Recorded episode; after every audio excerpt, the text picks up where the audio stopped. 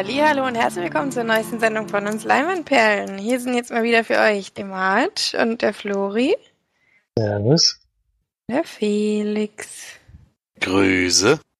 So, wir haben uns zusammengefunden trotz der Weihnachtszeit, hat es dann auch geklappt. Zwar nicht ähm, alle in einem Raum, aber trotzdem alle drei zusammen mal wieder, was ja manchmal gar nicht so leicht ist. Und diese Woche auch wieder, deswegen wird es ein bisschen später mit dem Hochstellen, aber wir versuchen alles glatt durchzubringen, dass Felix nicht schneiden muss oder zumindest relativ wenig schneiden muss, bis das dann alles glatt über die Bühne kommt sozusagen und dann ihr es bald hören könnt. Gut. Ähm, ich hoffe, ihr hattet alle schöne Weihnachten und ähm, konntet schön mit eurer Familie zusammen feiern oder was auch immer ihr gemacht habt, dass, zumindest, dass ihr schöne Zeit hattet. Und ähm, bei uns war es auf jeden Fall so. Wir haben uns ja immer alle wieder gesehen, was ja auch wieder sehr schön war. Und konnten ein paar Filme zusammen gucken, die wir dann auch wieder besprechen wollen. Jetzt aber äh, fängt natürlich Felix mal wieder an mit den Filmstarts der Woche, damit alles wieder seiner, ja, seiner Wege läuft, so wie wir das gewohnt sind. So wollen wir das ja. Vom 28.12. die letzten Filmstarts im Jahr 2017 in dem Fall. Und wir beginnen mit Loving Vincent, ein Animationsfilm, in dem die Gemälde von Vincent van Gogh spektakulär zum Leben erweckt werden, um ein bewegtes Porträt des tragischen Genies zu zeichnen. Mhm. Dann Kommt bestimmt wieder nirgendwo. Das kann durchaus möglich sein. Es sind allgemein alles sehr kleine Filme, die in der Woche anlaufen. Kein richtiger Blockbuster sozusagen. The Killing of a Sacred Deer, Psychothriller mit Colin Farrell und Nicole Kidman um einen Familienvater, der durch einen Jungen erpresst und gezwungen wird, eines seiner Kinder zu ermorden. Colin Farrell. Ja, genau. Colin Farrell. Leible and frisch. Leible und frisch. Du gut Dr. Deuk. Was? Komödie. Fortsetzung der beliebten Mundartserie Leible und frisch um die Rivalität zwischen einem schwäbischen Traditionsbäckers und einem Hamburger Großunternehmer. Dann ein Film, den Florian schon besprochen hat. Der kam der Sneak voll verschleiert. Kann man gerne reinhören. Begeisterung hielt sich in Grenzen. um es mal nett auszudrücken. Die Flügel der Menschen. Ein Drama um ein altes, um einen alten Pferdedieb, der an der traditionellen Kultur seines Landes festhält und glaubt, Mensch und Pferd wären mythisch verbunden. Ja, das ist schon mal was für Marschwens dabei. Und Bamse, der stärkste und liebste Bär der Welt. Trickfilmabenteuer für die Kleinen über den lieben und starken Bären Bamse, dessen Großmutter vom bösen Fuchs entführt wird. Uh, Horrorgeschichte eigentlich. Und das waren schon die Filmstarts vom 28.12. Und ich gebe weiter an Florian mit den Filmcharts. Wahrscheinlich alle noch ein bisschen Angst vor Star Wars. so wie es klingt. Diese Woche haben wir natürlich auch endlich die neue Nummer 1. Die Charts vom 14. bis 17.12. haben wir noch. Platz 5, Mord im Orient Express.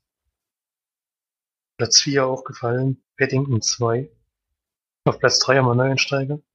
Knapp 100.000 Besucher, der Ferdinand stierisch ab. Das ist, glaube ich, ein Animationsfilm? Finde ich. Ja, genau. Platz 2 gefallen von der 1, Coco. Neue Nummer 1 natürlich. Star Wars, die letzten Juli. 1,6 Millionen ungefähr am Stadtwochenende. Ich es ein bisschen irritierend, dass ich mich immer selber höre. Da muss ich mich gewöhnen, denn ich habe nämlich ein wunderschönes neues Headset bekommen zu Weihnachten von meinem wunderbaren Bruder Felix. Dem ist anscheinend äh, langsam auf den Keks ging, dass ich so scheiße mich immer anhöre. ähm, auf jeden Fall vielen Dank dazu erstmal. Gerne.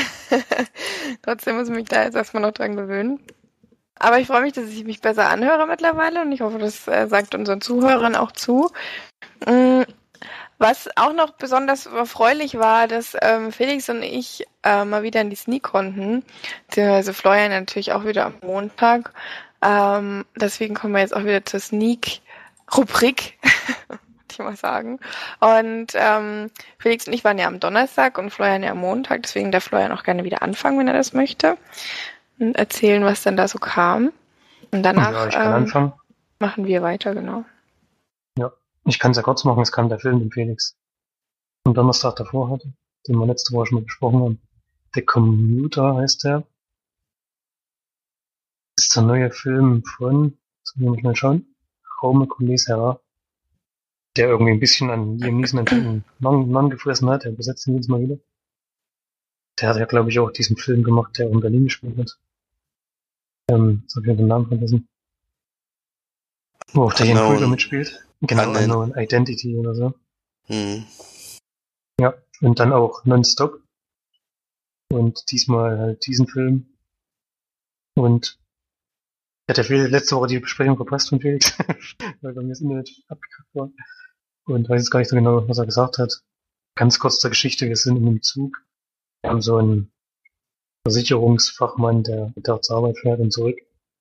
Jetzt wurde er gerade gefeuert und wird im Zug angesprochen, ob er so ein dubioses Angebot annehmen will, ein bisschen Geld verdienen und dafür soll er eine Person im Zug ausfindig machen. Und das glaubt er erstmal nicht und dann findet er aber schon mal einen Teil von dem Geld. Und dadurch, dass er den Teil schon genommen hat, hat er sich halt schon so, so da, ja, reinmanövriert in die ganze Sache und kommt auch nicht mehr raus. Und muss dann auch wirklich auf die Suche gehen nach dieser Person. Da gibt es halt so ein, ja, Thriller. Ja, Erinnert sehr, sehr an Nonstop, fand ich. es gibt schon sehr, sehr große Parallelen.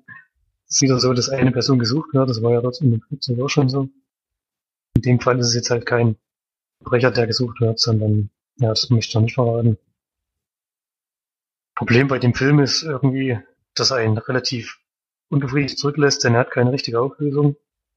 Es gibt zwar noch so eine abschließende Szene, die aber in der Grundgeschichte eigentlich gar nichts auflöst, sondern ja, nur so ein zusammengepferchtes Ende ist, finde ich. Hat mir nicht gefallen.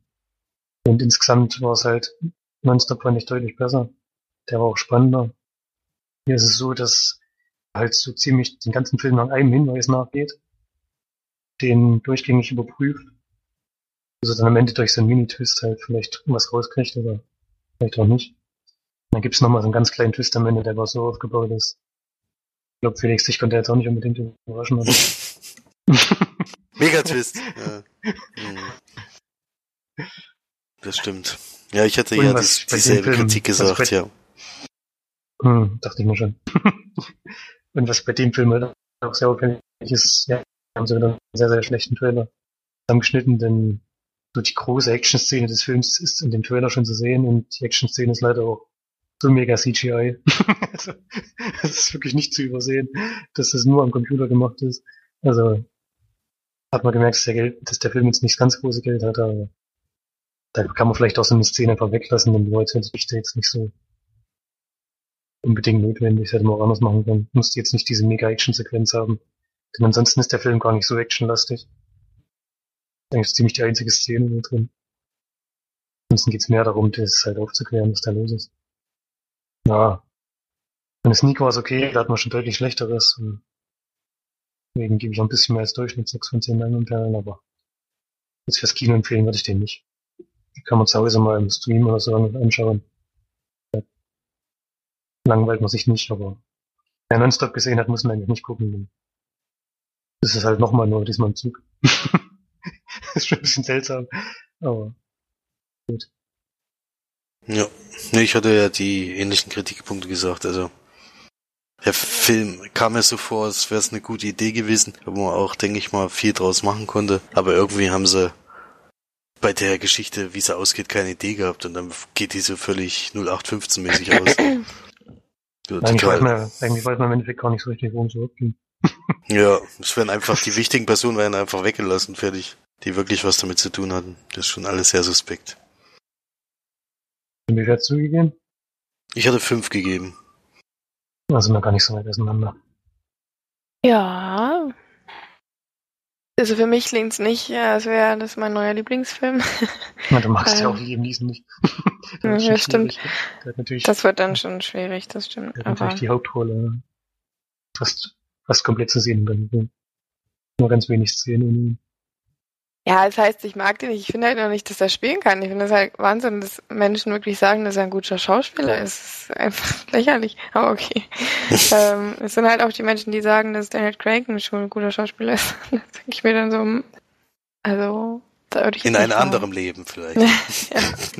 Da hat man wirklich eine ganz andere Sicht als ich auf Schauspieler. Aber okay. Mm, Dann kommen wir mal zu dem Film, den Felix und ich und das nie gesehen haben.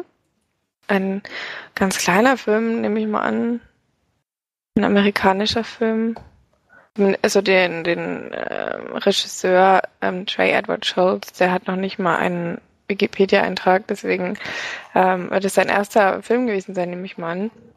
Aber um was es geht, kann ja uns Felix gerne mal erklären und dann bewerten wir ihn ja dann zusammen. Haben wir auch zusammen geguckt. Wir haben ihn zusammen gesehen, ja, seit langer Zeit mal wieder eine Sneak mit der March. Mhm. Und ja, ich wusste schon ungefähr, was kommt. March war bei dem Titel.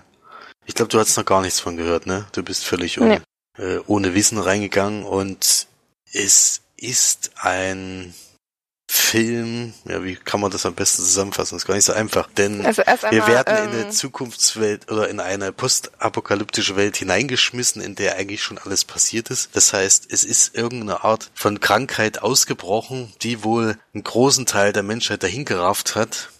Und der Film beginnt mit einer Szene, in dem ein sehr kranker Mann eben von Leuten in Gasmasken wird mit denen eben mit ihm gesprochen und es lässt darauf schließen, dass er wohl ein Familienmitglied dort eben ist. Und das merkt man auch ziemlich schnell.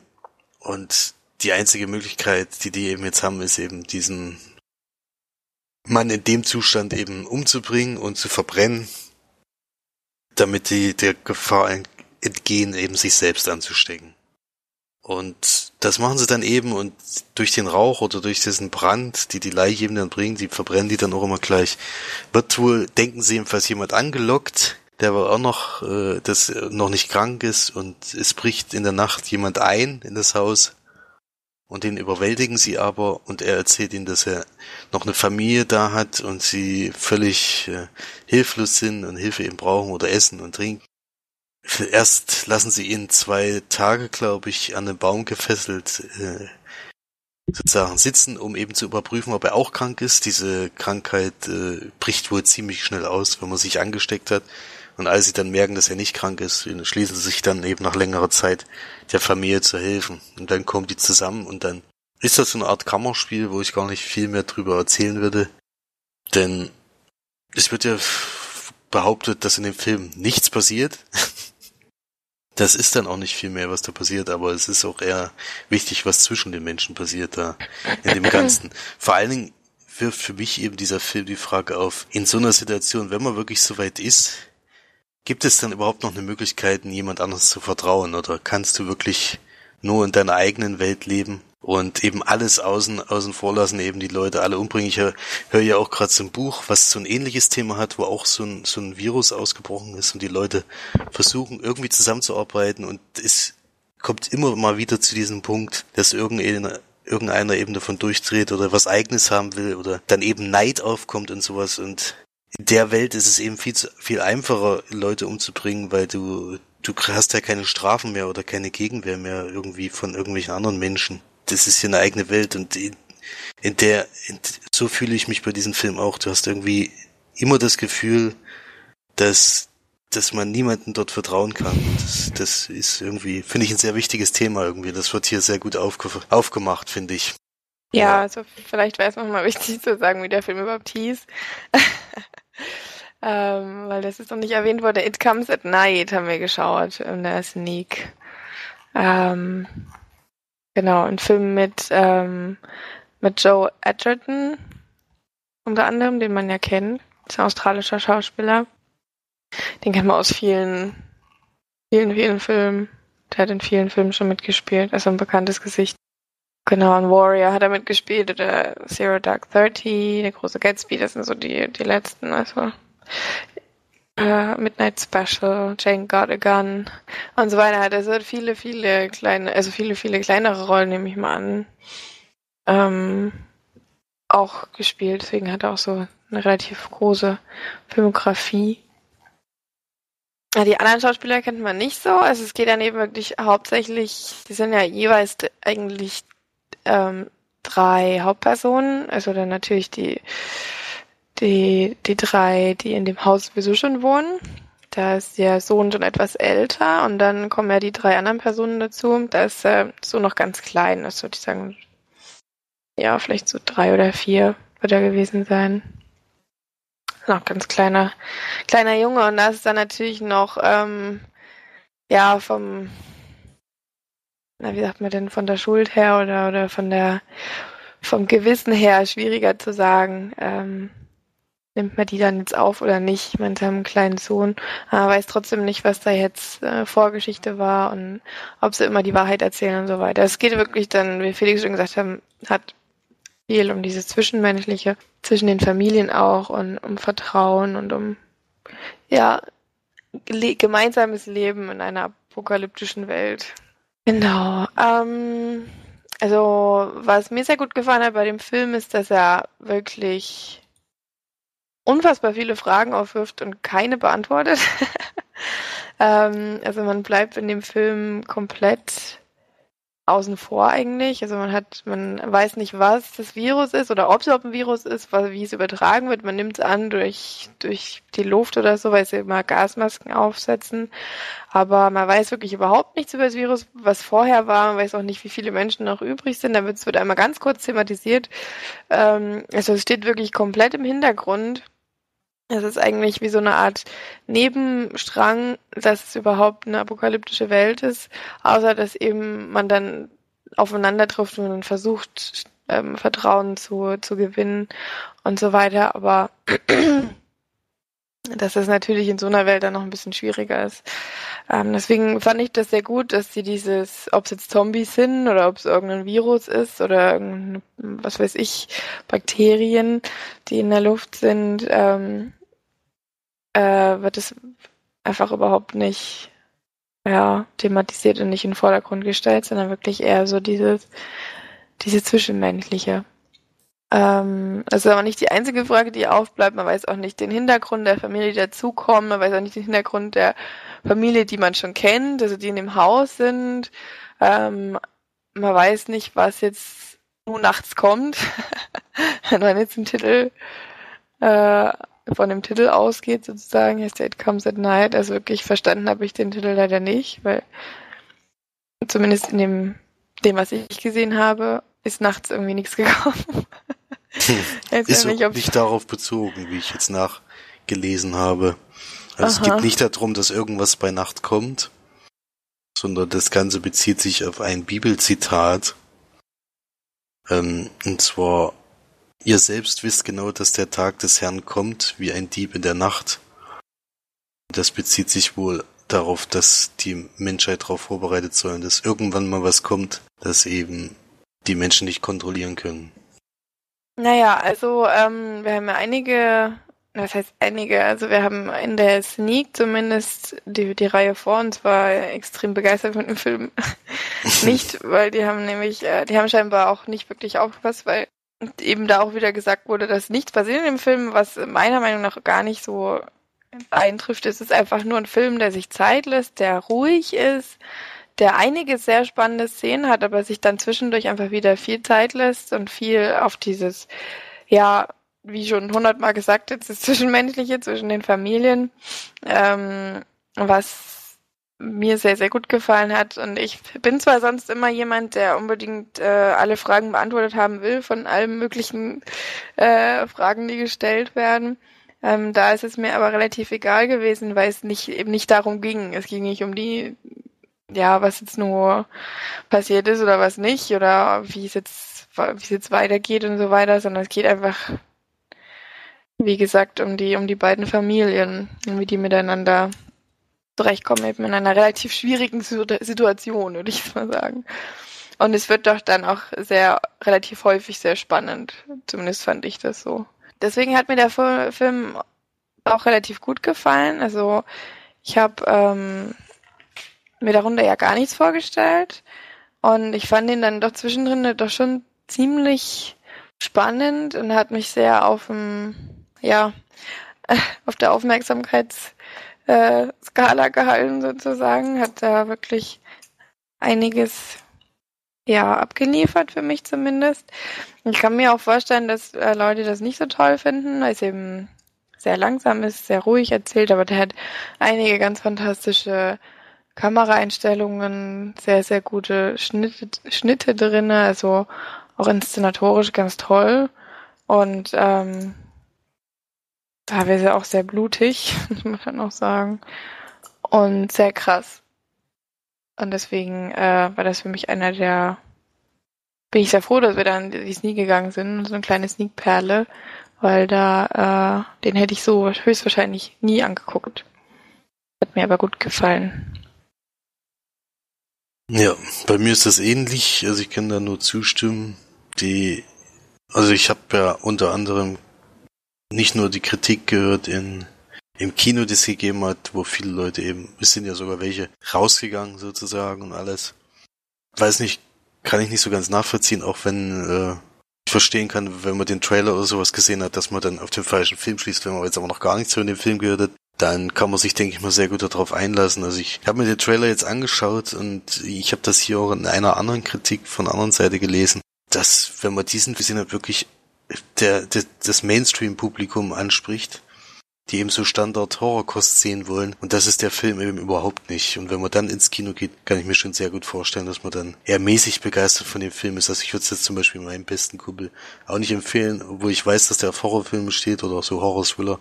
Aber das ist dem alles viel zu langsam und da passiert ihm viel zu wenig. Und das ist ja auch die der Kritikpunkt, den ich am häufigsten gehört habe, in dem passiert, in dem Film passiert eben nichts oder sehr wenig. Wenn einen dann sowas eben nicht interessiert, so eine Art Kammerspiel, dann kann man es nicht ändern. Ich finde ich fand es auch sehr interessant, eben diese Geschichte und für mich ist die Frage eben sehr schwierig, inwieweit man dann überhaupt noch mit Menschen zurechtkommen kann in so einer Welt. Sehr, sehr schwierig. Und das finde ich, äh, macht der Film sehr gut, eben dieses Gefühl weiterzugeben, diese Hoffnungslosigkeit so ein bisschen eben noch, noch sowas wie Freundschaft oder Zwischenmenschliches noch schaffen zu können mit anderen Leuten. Das ist, es wird einfach immer schwieriger. Deswegen hat mir das auch sehr gut gefallen, ja. Im Gegensatz zu anderen, ja. Gut, und wie würdest du ihn bewerten? Also ich fand gut, ich äh, ist wirklich so eine kleine Sneakpearl, die ich gerne gesehen habe. Ich kann aber nachvollziehen, dass die meisten nicht mögen werden. Aber ich mag sowas und gebe sieben von zehn Leinwandperlen. Also mal genau gleich. Also sieben hätte ich auch gegeben. Oder gebe ich auch. Nicht hätte ich, sondern gebe ich auch. und es ist ich kein hab... Geld, was man in Gully schmeißen sollte. Nee, das stimmt. Anstatt den Film zu gucken. um auf einen anderen Podcast einzuspielen. Naja, naja. ist halt alles Geschmackssache, aber trotzdem ist es schon eine sehr harte Aussage. Ja. Vor allem, wenn, naja, gut, nee, da wollen wir Das hat auf jeden Fall zu heftigen Diskussionen bei uns geführt, aber es ist ja auch, Nein. Es ist ja auch lustig. Ich meine, das, das, ist ja das Gute bei Filmen. Manchen gefallen die, manchen gefällt es halt überhaupt nicht. Das ist auch, ist auch völlig okay so. Es ist halt wirklich, finde ich zumindest, von der, von der Art her, wie es gedreht ist und wie es gemacht ist, finde ich schon. Mal was anderes, ja. ja. Auch besonders und auch besonders gut. Aber gut, ähm, dann haben wir ja die Sneaks abgearbeitet. Im Kino waren wir nicht. Dafür haben wir, wollen welchen Film wollen wir denn jetzt machen? Dann kann ich ja vielleicht, mache ich jetzt einfach mal schnell, weil ich ja bis jetzt noch nicht so viel geredet habe. über, übernehme ich jetzt einfach mal die, die, das Mikrofon und äh, bespreche einen Film, der ähm, von Florian, unserem Vater, geschenkt wurde, ne? Das ist korrekt. Das ist korrekt, genau. Ähm, und zwar Manchester by the Sea, den hatte ich noch nicht geschaut. Ähm, hat ja zwei Oscars bekommen.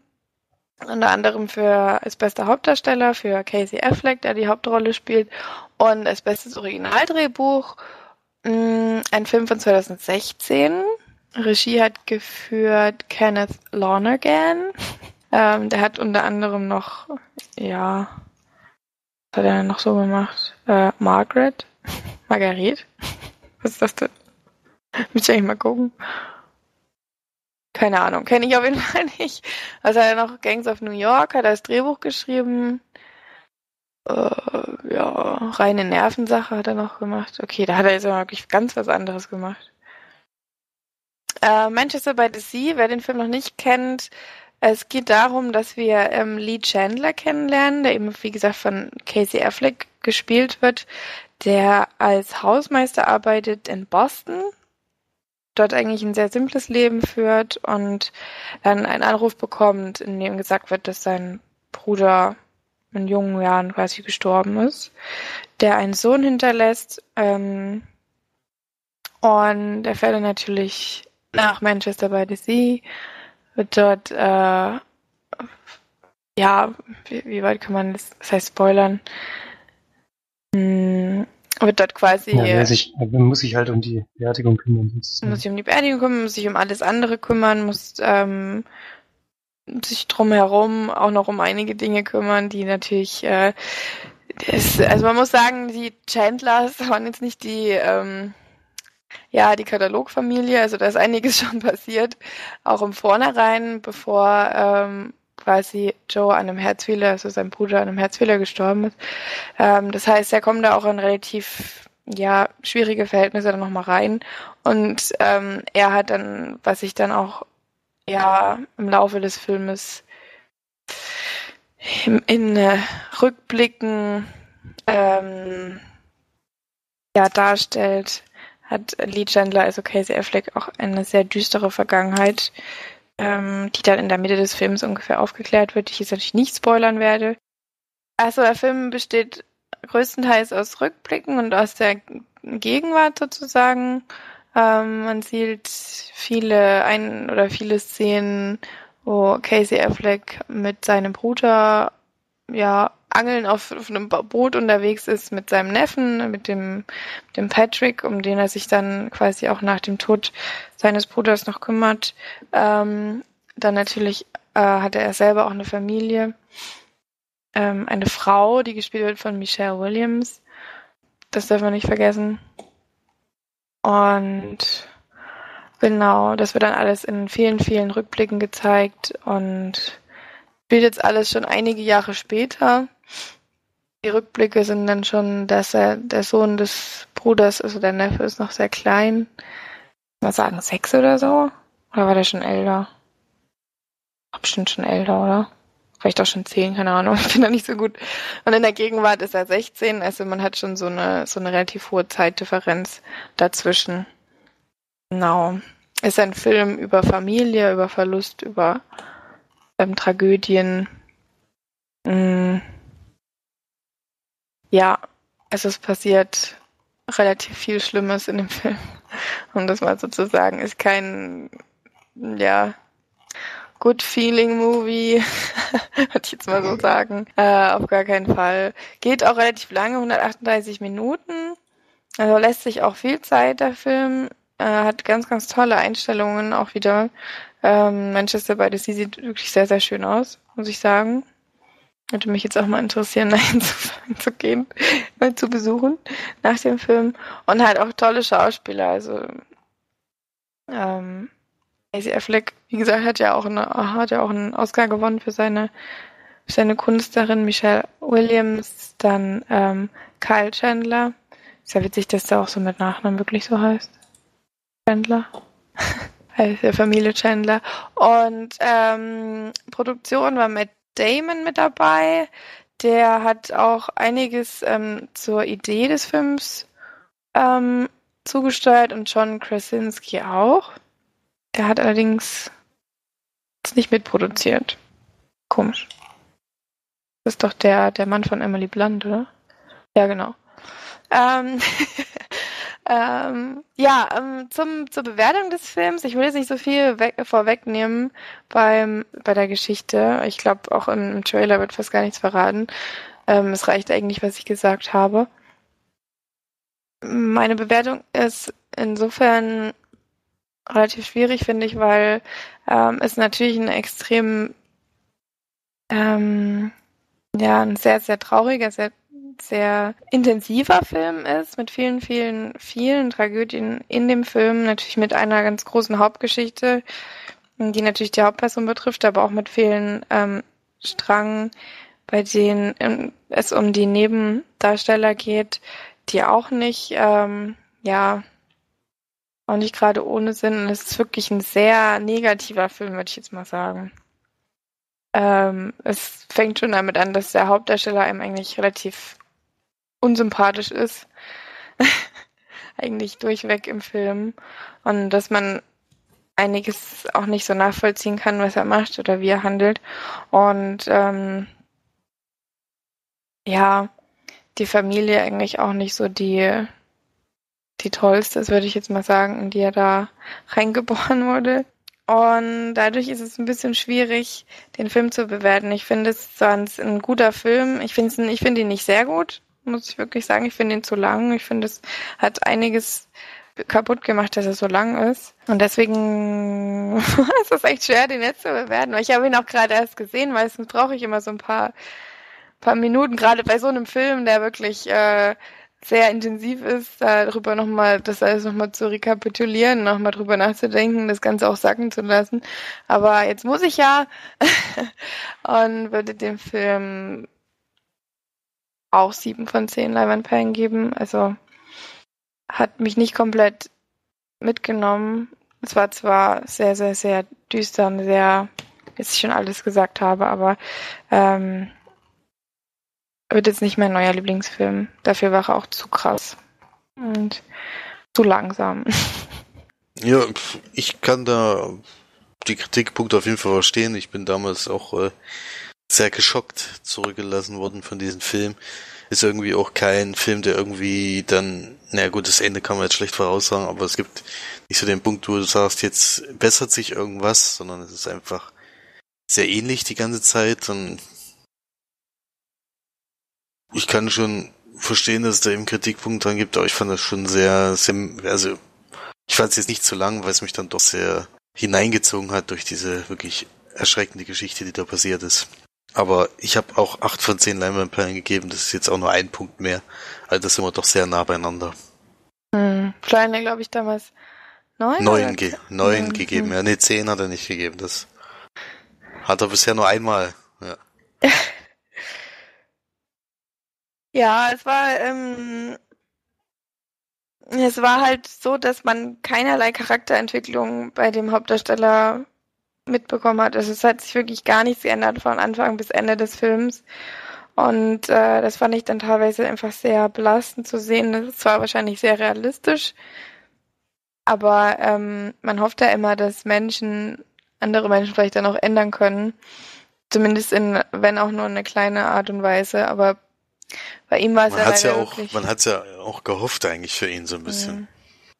Also Ja, er tut deswegen- einem ja schon irgendwie leid. War es mir ein bisschen zu, zu krass, ein bisschen zu ernst. Ähm, Ja. Es ist eben auch so, wie ich schon gesagt habe, dass es nicht nur seine Tragödie ist, die ja schon groß genug ist, sondern dass man einfach dann, ist natürlich schon schlimm genug, dass der Bruder stirbt, in noch, naja, relativ jungen Jahren, würde ich mal sagen, dass ähm, die ganze Sache drumherum, um die Familie des Bruders, um die eigene Familie und so weiter, deshalb, mh, das war dann auch einfach irgendwann ein bisschen zu viel, fand ich. ist irgendwie ein bisschen viel geworden für die Marge. Aber gut, ähm, ja, jetzt ist Florian eh raus. Deswegen würde ich sagen, machen wir einfach weiter mit dem Film, den wir noch geguckt haben. Ähm, wir haben ja zusammen noch eingeschaut. ja, sehr richtig. Sogar zwei. Ja, der andere, den hat ja Florian aber mitgeguckt. Genau. Ja. Ja, wir hatten noch anfangen. eine Ü-Blu-ray ausgeliehen diese Woche. Die andere ist angekommen sogar noch. Also Morge kann sich schon mal darauf einstellen, dass wir noch eine Ü-Blu-ray sehen werden diese Woche. Und es handelt Müssen wir sich dann da, aber an OVA gucken, du. denke, naja, ich hoffe, es ist dann auch ein englischer Film. Da ist er ja wieder. Und da, kannst du ja jetzt noch wieder. mal, kannst du noch mal ganz schnell äh, sagen, was du eigentlich sagen wolltest.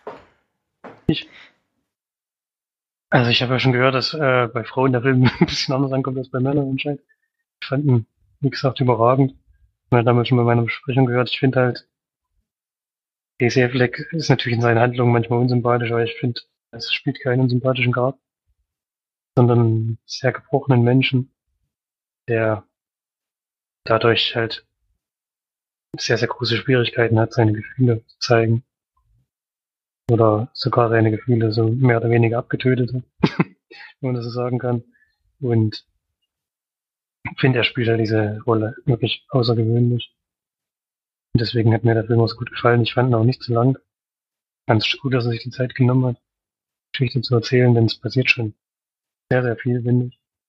Auch in zwischenmenschlichen Beziehungen ändern sich einige Dinge oder werden wieder aufgegriffen und ich es gut, dass sich dafür so viel Zeit genommen hat, der Film. Hat mich auch nicht gelangweilt. Und ich hätte jetzt auch gerne mal wieder mitgeguckt. Ähm, einmal würde ich mir mal angucken, ich glaube, viel öfter dann auch nicht. Und natürlich drückt das sehr, sehr aufs Gemüt. Und schon ein sehr hartes Drama. Aber so was gefällt mir immer ganz gut. Und der Film hat mir auch sehr gut gefallen. Ich habe damals, ich glaube, neuneinhalb Leinwandperlen gegeben. Und ich glaube, ich würde das ab und zweiten Mal noch so machen. Vermutlich zumindest, ohne sie zu beweisen zu können. Aber für mich ein sehr, sehr guter Film. Einer der besten Filme, die ich dieses Jahr gesehen habe. Mhm. Genau, gut, okay, dann hatten wir gesagt, machen wir gleich weiter mit den Filmen, den wir noch zusammen geguckt hatten, also Felix und ich. Jetzt Blu-ray, weil du ja nicht da warst. Und da ja wieder aufgreifen. Ja. Dabei handelt es sich um die Erfindung der Wahrheit. Ein Film von 2016, hier in Deutschland allerdings am 6. Juli 2017 angelaufen. Mit Jessica Chastain in der Hauptrolle. Dabei ist auch noch Mark Strong, den man so kennt. Und ein paar andere habe. Und es geht um Elisabeth Sloan, die Lobbyistin ist und für eine Firma arbeitet, die irgendwie alle möglichen Leute zusammenbringt. Und von der Waffen, ja, von der Waffenlobby sozusagen angesprochen wird, eben diese, ja, Waffen für Frauen irgendwie, also vor allen Dingen für Mütter eben spannender zu machen oder interessanter zu machen oder eben diese Angst vor Waffen eben abzulegen. Und dagegen wehrt sie sich aber eben, sie kann da zwar sehr, sehr viel Geld verdienen damit, wehrt sich aber dagegen und merkt auch, dass gerade, oder es ist auch gerade bekannt, dass es wohl wieder ein ein Amokläufer an der Schule gegeben hat, hat und eben Kinder ermordet worden und die Frauen sind sowieso gerade äh, sehr in der Bewegung gegen gegen Waffen und wollen auch ein Gesetz eben durchbringen, dass jeder Waffenbesitzer im Endeffekt eine registrierte Waffe braucht und eben auch selbst äh, dafür geeignet ist, eine Waffe zu tragen.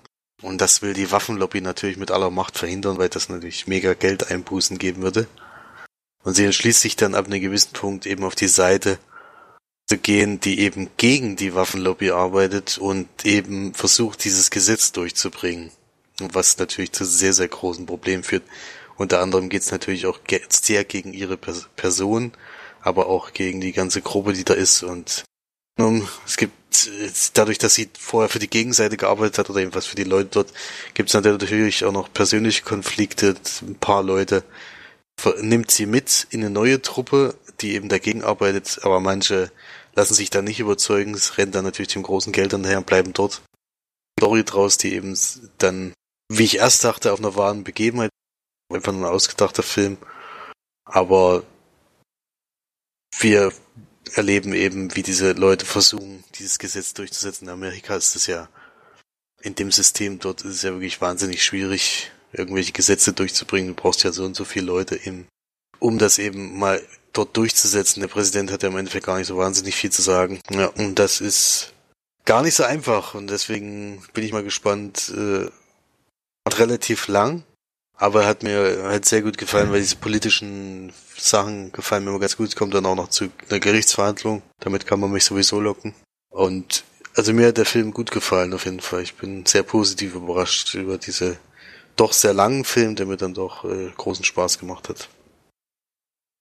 Aber hm, es war mir leider immer mal wieder ab abgebrochen. Deswegen weiß ich nicht genau, was du alles gesagt hast.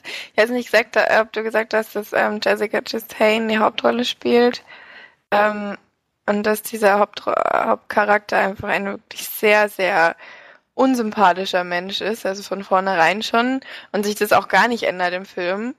Ähm, dass äh, das aber eigentlich nicht so wichtig ist. Also na gut, das für die für die Erzählung des Films ist es schon wichtig, aber es macht den Film jetzt nicht schlechter, nur weil sie jetzt ähm, ja, weil sie jetzt unsympathisch ist, aber sie macht eben wirklich Dinge im Film, die man größtenteils nicht nachvollziehen kann, die ich, äh, die eigentlich jeder Mensch mit einem Gewissen oder mit, ja, mit Menschlichkeit nicht so machen würde. Und ähm, ja, deswegen ist, glaube ich, sie da so ein bisschen, ja, weiß nicht. Also ich finde sie jetzt irgendwie, also Elizabeth Sloan heißt sie ja. Aber mir ist diese, dieser Charakter jedenfalls extrem unsympathisch.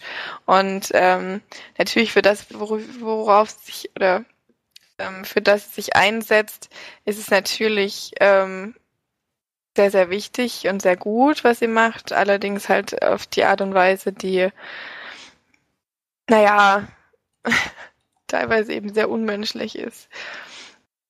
Da der Film, haben, den haben wir, glaube ich, zwischendurch mal unterbrochen. Ich weiß gar nicht mehr warum. Das hat aber, aber auch nicht so schlimm. Vielleicht hat er es sogar ganz gut getan. Dadurch hat der Film uns, also ist er mir zumindest nicht ganz so lange vorgekommen.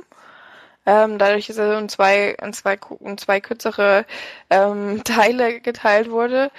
Ich weiß nicht genau, wie es ist, wenn man ihn komplett durchschaut. Aber mir hat er auch sehr gut gefallen. Ich fand ihn auch sehr spannend, das Thema auch sehr, sehr wichtig, vor allem auch. Und äh, es hat wirklich einiges angesprochen und auch einiges gezeigt, was in Amerika einfach irgendwie deutlich falsch läuft. Und ähm, fand es, finde es deswegen gut, dass sie ähm, mal wirklich eigentlich das, was in Amerika, gerade die Waffenindustrie und alles ist ja sehr, sehr mächtig. Die haben ja sehr, sehr viel Geld und alles Mögliche.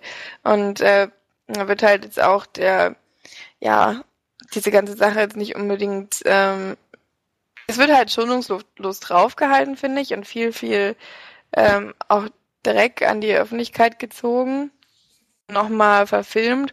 Und das finde ich halt ähm, mutig und finde ich sehr gut. Und das sollte vielleicht sogar öfter mal passieren, damit sich da vielleicht dann auch endlich mal tatsächlich was ändert. Ich meine, mit dem jetzigen Präsidenten wird das zwar wahrscheinlich nichts. aber ja. ähm, vielleicht, vielleicht, wenn ja dann Dwayne The Rock Johnson oder wer will dann. vielleicht dann wird's besser, ja. Der hat ja auf jeden Fall mehr Ahnung. Mm. Genau. Ja, auf jeden Fall ein Film, der zeigt, dass das System sehr schwierig ist und dass man auch mit hier sehr sch schlechten Mitteln arbeiten muss, eben um was Gutes durchzusetzen, dass es in dem System anscheinend nicht möglich ist, auf normale Weise äh, wichtige Dinge durchzusetzen. Das ist, äh, zeigt der Film sehr deutlich. Ich glaube, das entspricht auch ziemlich der Wirklichkeit leider in dem System. Ja. Also für mich ja. ein, ein, sehr guter Film, habe ich gerne geguckt und ich gebe da acht von zehn Leinwandperlen. Ja. Ähm, ich würde siebeneinhalb geben. Die acht hat's nicht. Äh, nee, für acht reicht's nicht. Nee. Ja. Nee, muss es auch nicht. Das ist schon okay so. Aber auf jeden Fall würde ich den Florian sehr empfehlen. Ja, ja habe schon einiges drüber gehört. Würde ich schon gerne mal gucken. So, dann haben wir ja alle zusammen noch einen Film geguckt. Den darf jetzt mal Florian besprechen, weil jetzt sagt der was ist. Ist auch der einzige, glaube ich, der den Film schon mehrfach gesehen hat. Das ist durchaus korrekt. Das letzte Mal ist allerdings sehr, sehr lange her. Das war in der Jugend. In der Jugend habe ich ihn allerdings mehrmals gesehen. Da geht es um Jumanji, die Originalverfilmung von 1995, glaube ich. Jetzt habe ich mir gar keinen Tab aufgemacht. Ich versuch's mal so. Die Story, es geht um ein Brettspiel. Zwei oder ein Junge, sagen wir mal, findet es auf dem Fabrikgelände seines Vaters und mit seiner Freundin fangen sie an, das Spiel zu spielen. Dieses Brettspiel hat allerdings ein bisschen, also ist natürlich ein bisschen besonders. Das ist nicht, ist ein bisschen magisch, könnte man es vielleicht nennen. Und es ist so, dass er relativ, ich glaube schon beim dritten Spielzug oder so, in das Spiel hineingezogen wird und nur in einem bestimmten, bestimmten Form wieder herausgeholt werden kann, wenn das Spiel weitergespielt wird. Dann gibt es einen ziemlich großen Zeitsprung, weil das Mädel, was dann dabei ist, äh, erschreckt natürlich total und haut ab. Und es gibt einen großen Zeitsprung. Das Haus ist inzwischen ziemlich runtergekommen. dem die gelebt haben und 26 Jahre übrigens. gut, habe ich mir nicht gemerkt. okay, ja. Und eine neue Familie, beziehungsweise eine Tante mit ihren zwei, einmal Neffe und einmal Nichte, die mit Zardein und auf dem Dachboden finden die Kinder das Spiel. Das Spiel ruft auch immer so ein bisschen nach den, nach den Mitspielern, die es gerne in sie hineinziehen möchte, oder wie man das sagen will. Durch Geräusche und sowas. Und werden halt ein bisschen darauf aufmerksam gemacht. Und sie spielen dann diese Partie weiter, die schon angefangen ist. Und ja, passieren halt immer relativ, na, so ein paar Dinge, die, bisschen magische Dinge, wenn man das so nennen will. Keine Ahnung, was ich so erklären will. Und bei einem Spielzug wird dann auch die, die Figur, die damals verschlungen wurde, wieder zum Vorschein gebracht. Und alles, was im Spiel passiert ist, kann nur wieder rückgängig gemacht werden, wenn die Partie beendet wird. Und diesen Versuch, die Partie zu beenden, sehen wir dann im Rest des Films. Passiert natürlich noch einiges. Ein bisschen fantasievoll gemacht, bisschen, ja, da ist ein bisschen Action drin. Und ist halt ein Jugendfilm. Kinder- und Jugendfilm, würde ich sagen.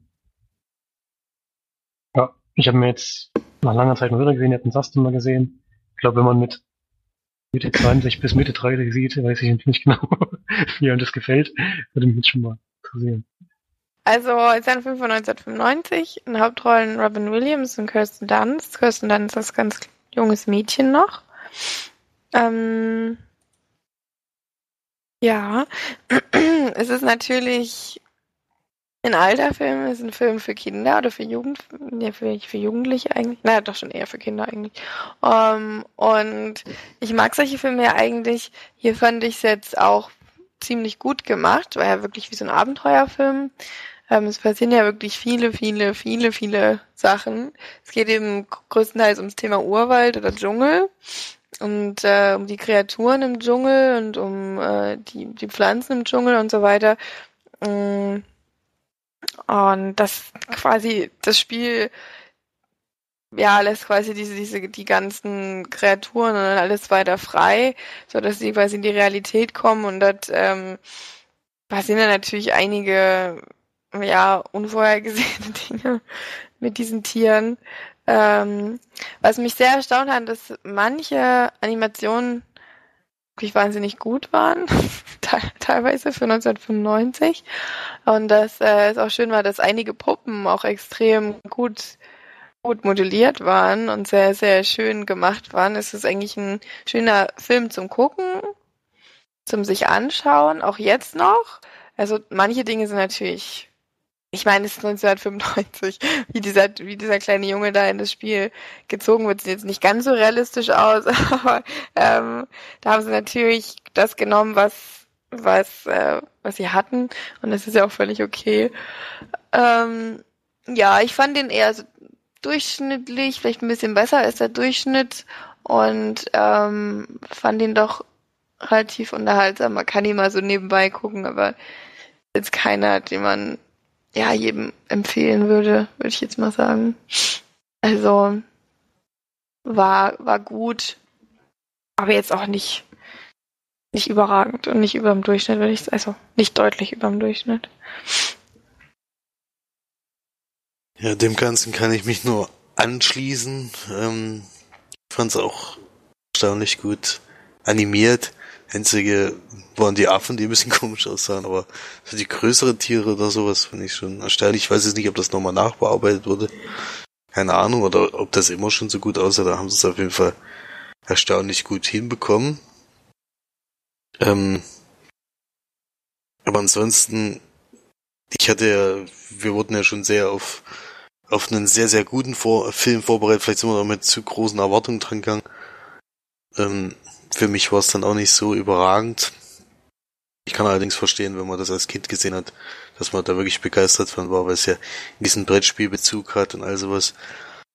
Und ja, aber jetzt so hat er mich nicht so wahnsinnig überzeugt, dieser Film. Ich fand ihn auch durchschnittlich. Ich, ich wurde gut unterhalten, aber es ist jetzt kein Film, den ich jetzt unbedingt sofort wieder gucken müsste. In Bezug auf diesen neuen Film, den ich jetzt gesehen habe, gab es da doch relativ viele Parallelen. In dem Fall wird, werden sie halt in ein Spiel reingezogen und nicht das Spiel kommt sozusagen in die Welt, in der sie gerade sind. Also da gab es schon Parallelen, aber ich, was dann mit den Charakteren passiert und sowas. Und wie da der Unterschied zu dem alten Film ist, der ist natürlich gravierend. Also das drumherum kann man schon so ein bisschen mit Jumanji vergleichen, aber das, die Leute, die da sind, das ist einfach nur, äh, ja, ziemlich hohl im Gegensatz zu dem, was man eben in dem Originalfilm sieht. Ja. Und bin da auch bei einer durchschnittlichen Wertung, bei 5 von 10 Leinwandperlen. Und ich bin sehr gespannt, ob der, der andere Film, der auch zu einem Buch von ihm ist, also es ist ja irgendwie nicht nur Jumanji, sondern auch Zatura und auch der Polar Express ist wohl von ihm geschrieben. Ähm, Satura bin ich mir sehr gespannt, weil es soll ja sogar noch mal Jüngere ansprechen, ob das, äh, ob das uns dann eher schwächer gefällt oder nicht. Mal gucken. Aber ich bin trotzdem interessiert dran, die Filme zu sehen. Ja, ich würde auch so 5 von 10 einmal ein paar geben. Okay, bei mir ist wahrscheinlich noch ein bisschen das Nostalgie-Effekt dabei. ähm, na klar, ich, aus heutiger Sicht ist der Film natürlich, sieht natürlich nicht mehr so beeindruckend aus. Als Kind, Jugendlicher macht es dann doch ein bisschen mehr Eindruck. Trotzdem finde ich ihn besser als Durchschnitt. Von der Geschichte her schon ganz gut gemacht mit der, mit der Abenteuerkomponente.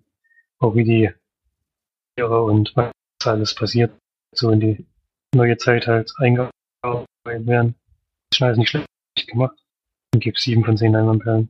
Aber ich kann schon verstehen, dass der heute jetzt Leute ne, so ganz wegrockt. Das kann ich schon nachvollziehen. Frank. Hm, ja, ich habe auch diesmal auch verstanden. Ja, ja ein bisschen abgehakt noch. Ja. Abgehakt. Mal gucken. Es geht auf jeden Fall noch. Es geht, es ist noch verständlich, alles im Grünbereich. Wenn ich das dann so zusammenschneide, dass immer das zwischen ihrer, ich komme sogar wieder zu, zusammenhängen würde. Nee, Aber das, das ist mir, glaube ich, ein bisschen zu aufwendig. ähm, okay, dann, äh, ich glaube, dann sind wir mit den, mit den Filmen durch, ne?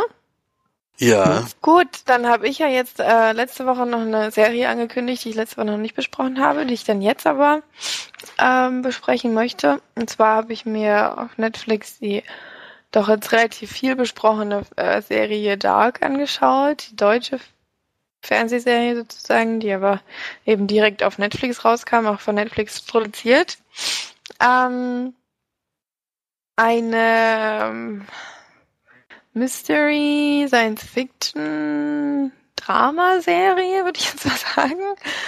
Jetzt habe ich auch gerade gesehen, dass es eine zehnteilige.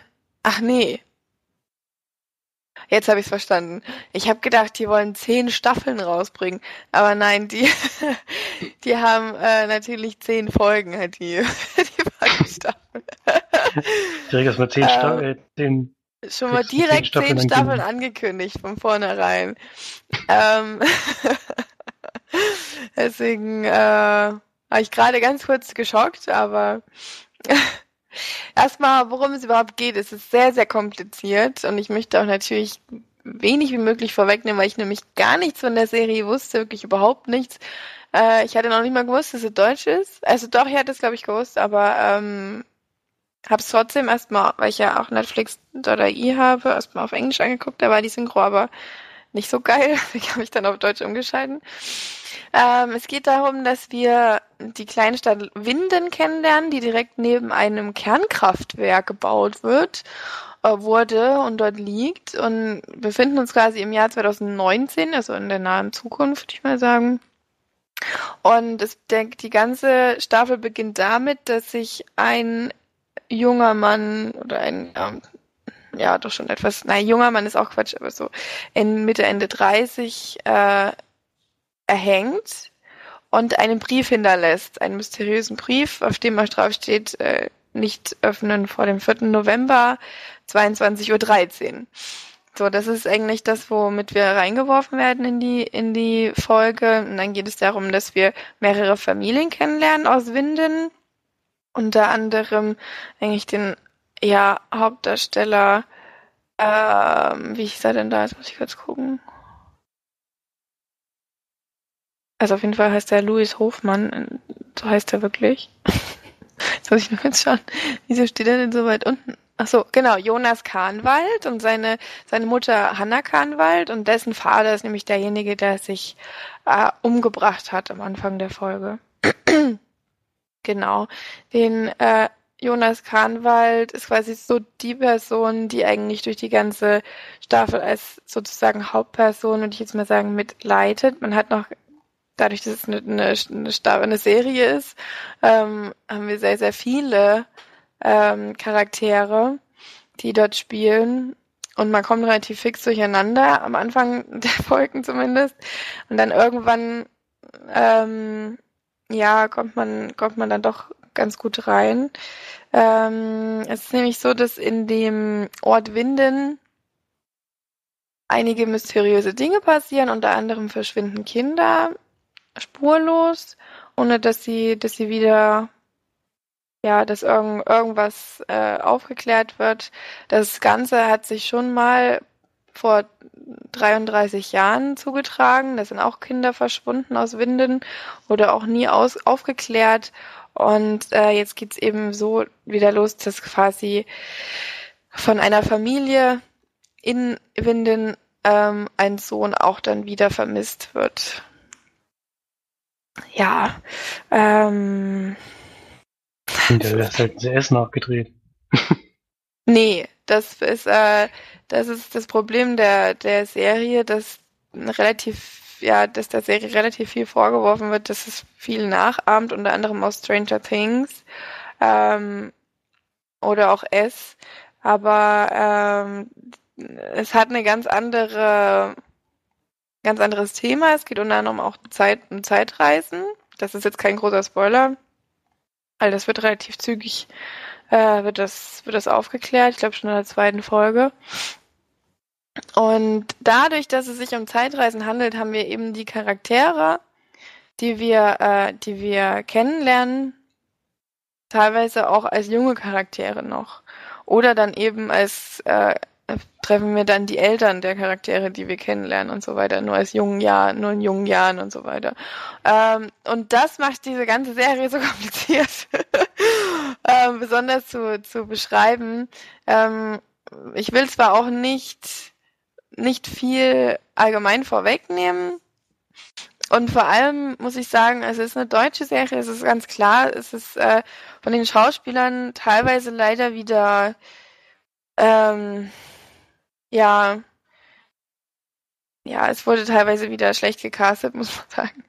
Ähm, was sich allerdings ändert nach, ähm, je mehr man der Serie Zeit lässt. Also dieses ist bei der Serie wirklich so, dass man nach den ersten drei Folgen eigentlich sagt, das ist so scheiße, dass ich überhaupt keinen Bock mehr habe, das zu gucken. Ich habe dann allerdings Kino Plus geguckt oder beziehungsweise der Binge ähm, auf Rocket Beans TV und da haben einige meiner Lieblingsbohnen dann gesagt ähm, oder auch getwittert, dass es sich lohnt, dran zu bleiben, dass man weiter gucken soll. Das habe ich dann auch gemacht. Und das kann ich auch echt nur unterstreichen. Also je länger man dran bleibt, je länger man den Charakteren auch Zeit lässt, sich zu entfalten, desto besser wird's dann auch.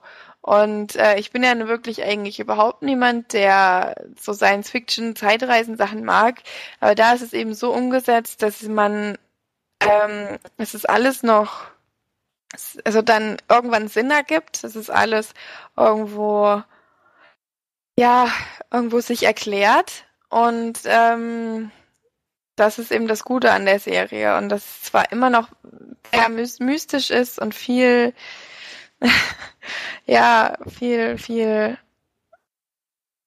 ja, wie soll man sagen? Ich will eben wirklich nichts spoilern, aber es sind wirklich, es sind teilweise auch Twists drin, die ich nicht ähm, vorhergesehen habe. Und äh, es ist für eine deutsche Serie, es ist wirklich sehr, sehr gut gedreht. Also es ist ganz, ganz düster, es, ist, es macht ein ganz mulmiges Gefühl.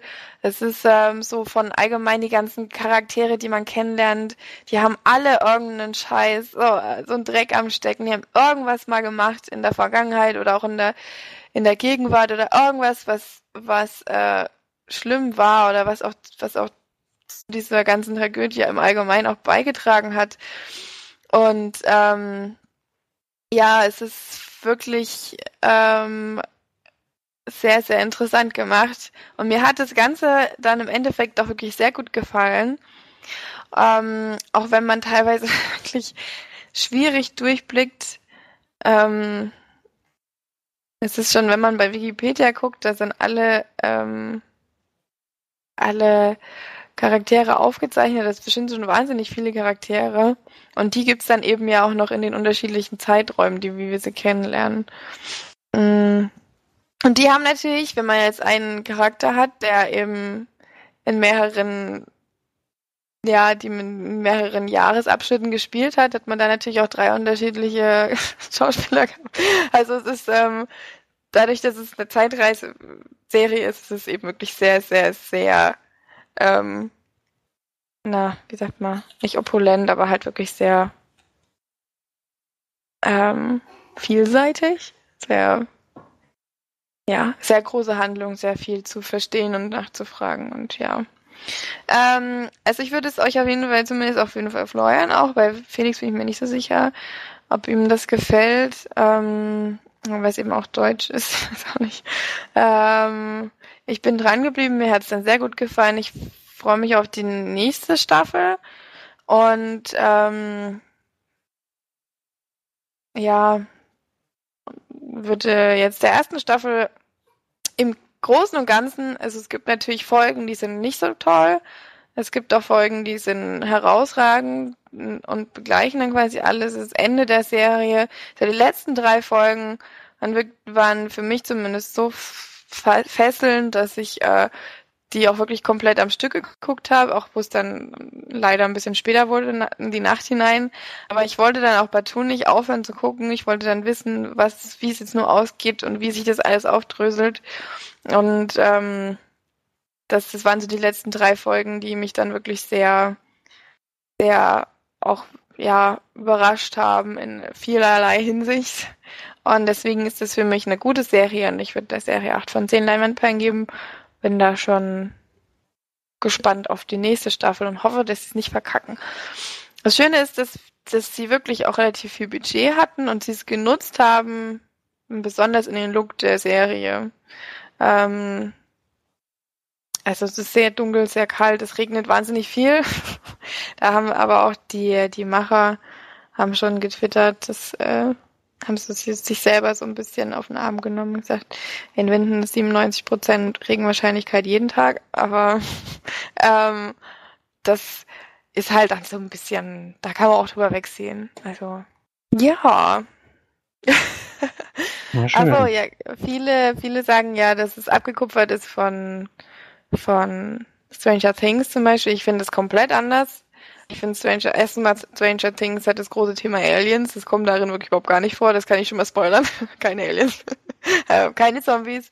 Ähm, nur Zeitreise es ist vielleicht teilweise vom Look her ein bisschen ähnlich, dadurch, dass eben auch viel im Wald gedreht wird und viel nicht aufgeklärt wird. Das muss man auch sagen zu der Serie. Also es sind wahnsinnig viele wieder, dass die Fragen werden, werden gestellt am Anfang der Serie nicht.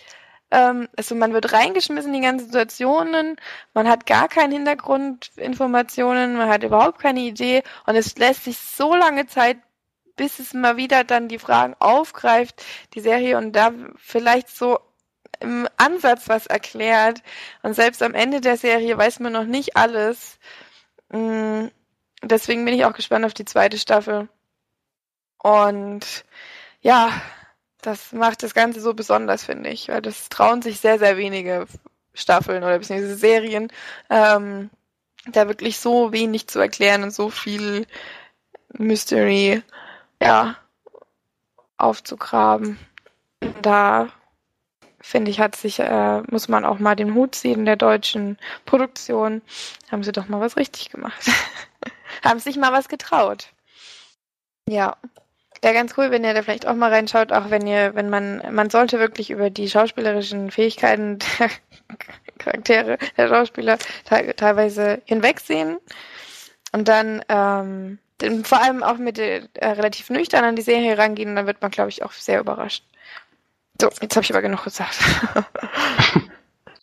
Kleine Frage an March. Ähm, Stranger Things geht um Aliens. Ich habe da, ich habe die Serie anders verstanden, aber ich will jetzt auch nichts, nichts mehr verraten.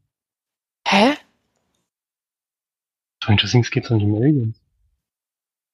Was geht's denn dann? Das kann ich, ich weiß nicht, ob ich das verraten will, aber es gibt ja noch welche, die es noch nicht gesehen haben. Hä? Findest du, findest du in Stranger Things geht's um Aliens? Nicht unbedingt, ne. ich weiß nicht, ich jetzt, würde ich jetzt, Aliens sind ja eigentlich nur Aliens, wenn man das übersetzt. Aliens, warte mal, ich google nochmal. Heißt das ja nur. Ah, wie wird das denn über, übersetzt? Äh, ah. Außerirdisches Leben. Warte mal, das wird doch irgendwie. Es heißt ja eigentlich nur ähm, eine, eine Spezies. Es heißt ja nicht, dass die unbedingt aus dem Weltraum kommen oder so. Ähm, das heißt ja eigentlich nur, dass es eine Spezies von, von unentdeckten oder un, unerklärlichen fremden Dingen oder, oder Wesen und unheimlichen Wesen, die quasi ja einen Ursprung hat, den man nicht kennt. Das heißt ja nicht, dass sie irgendwie aus dem aus dem aus irgendwelchen UFOs kommen. Na gut. Das heißt, hm. Ja gut, wenn man das jetzt so interpretiert, dann passt das schon. Ich habe jetzt natürlich an den Weltraum gedacht. Hab ich mich gewundert. aus fremden Welten. Unheimliche Wesen aus fremden Welten. Ja.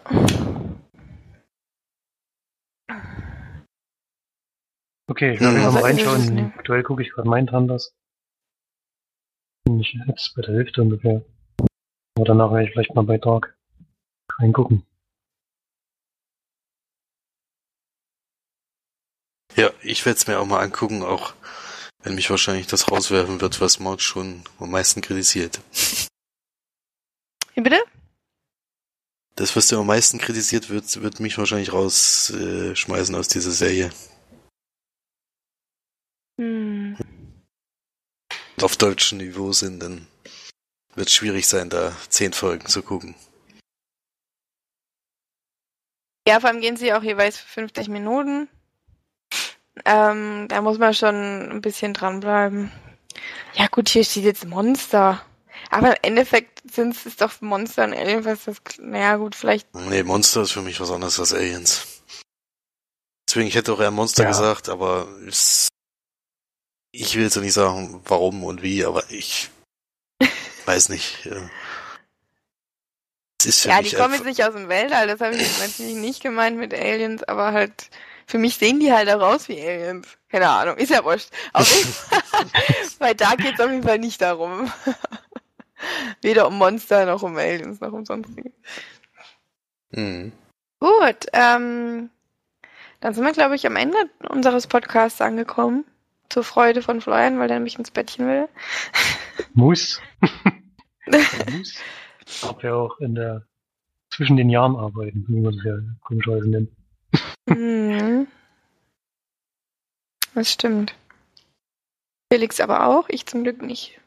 Ich habe mir ja freigenommen, damit ich hier chillen kann und keiner von meinen Brüdern ist da. Ganz toll, vielen Dank. Wir gucken ja nochmal vorbei die Woche. Das ist aber nett. Gelegentlich, ja. Aber, ähm, genau, dann würde ich sagen, ähm, vielen, vielen Dank fürs Einschalten. Ich hoffe, ihr habt einen guten Rutsch ins neue Jahr, gesunden, gesundes Neues. Oh Gott. Und ähm, habt äh, einige Filme euch vorgenommen zum Schauen im neuen Jahr, die ihr dieses Jahr nicht geschafft habt. Und ja, würde sagen, bis nächstes Jahr. Tschüss. Tschüss. Tschüss.